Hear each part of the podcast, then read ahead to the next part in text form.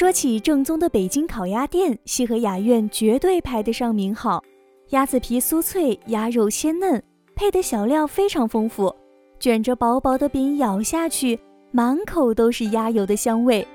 听说吃烤鸭的顾客多是年龄在三十三十五岁以上的客群，这使得吃烤鸭这件事呢，总有一丝老派的气质。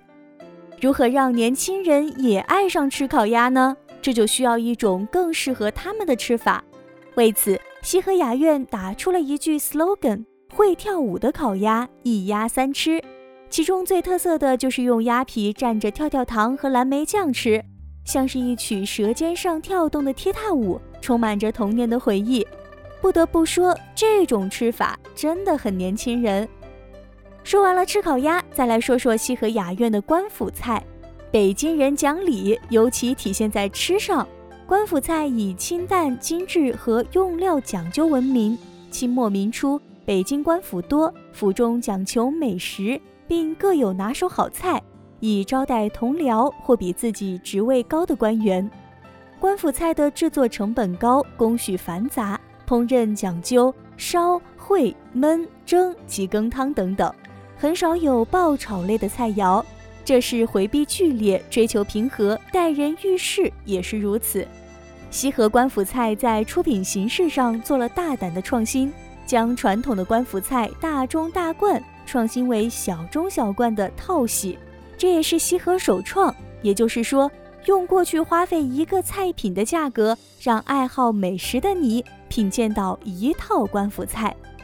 特别要向大家推荐黄焖四宝，这个浓汤是将三年以上的老母鸡、老鸭子，再加上金华火腿、瑶柱等名贵食材，用纯净水吊制近二十个小时而成，最后加入辽参、象拔贝、裙边、鱼唇，慢火煨之，让所有的营养成分溶于汤中，汤汁鲜而不腻，食材软烂浓香，营养价值更是不用多说。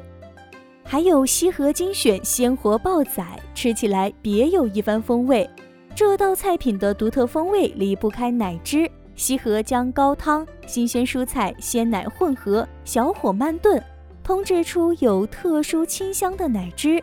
最后将鲍鱼加入奶汁当中，经过细细浸润，鲍鱼充满浓郁的奶香，口感更加软糯香滑。吃上一口，舌腔都充斥着鲜甜。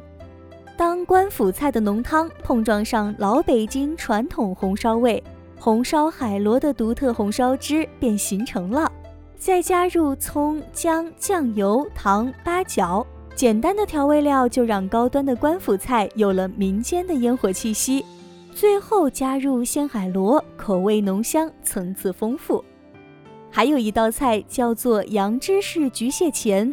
因为当年清宫是最早接触西方饮食，螃蟹现拆，裹上芝士粉、奶酪、吐司过油炸，最后浇上菠萝芝士。蟹钳外皮酥香，内里鲜嫩，口味独特。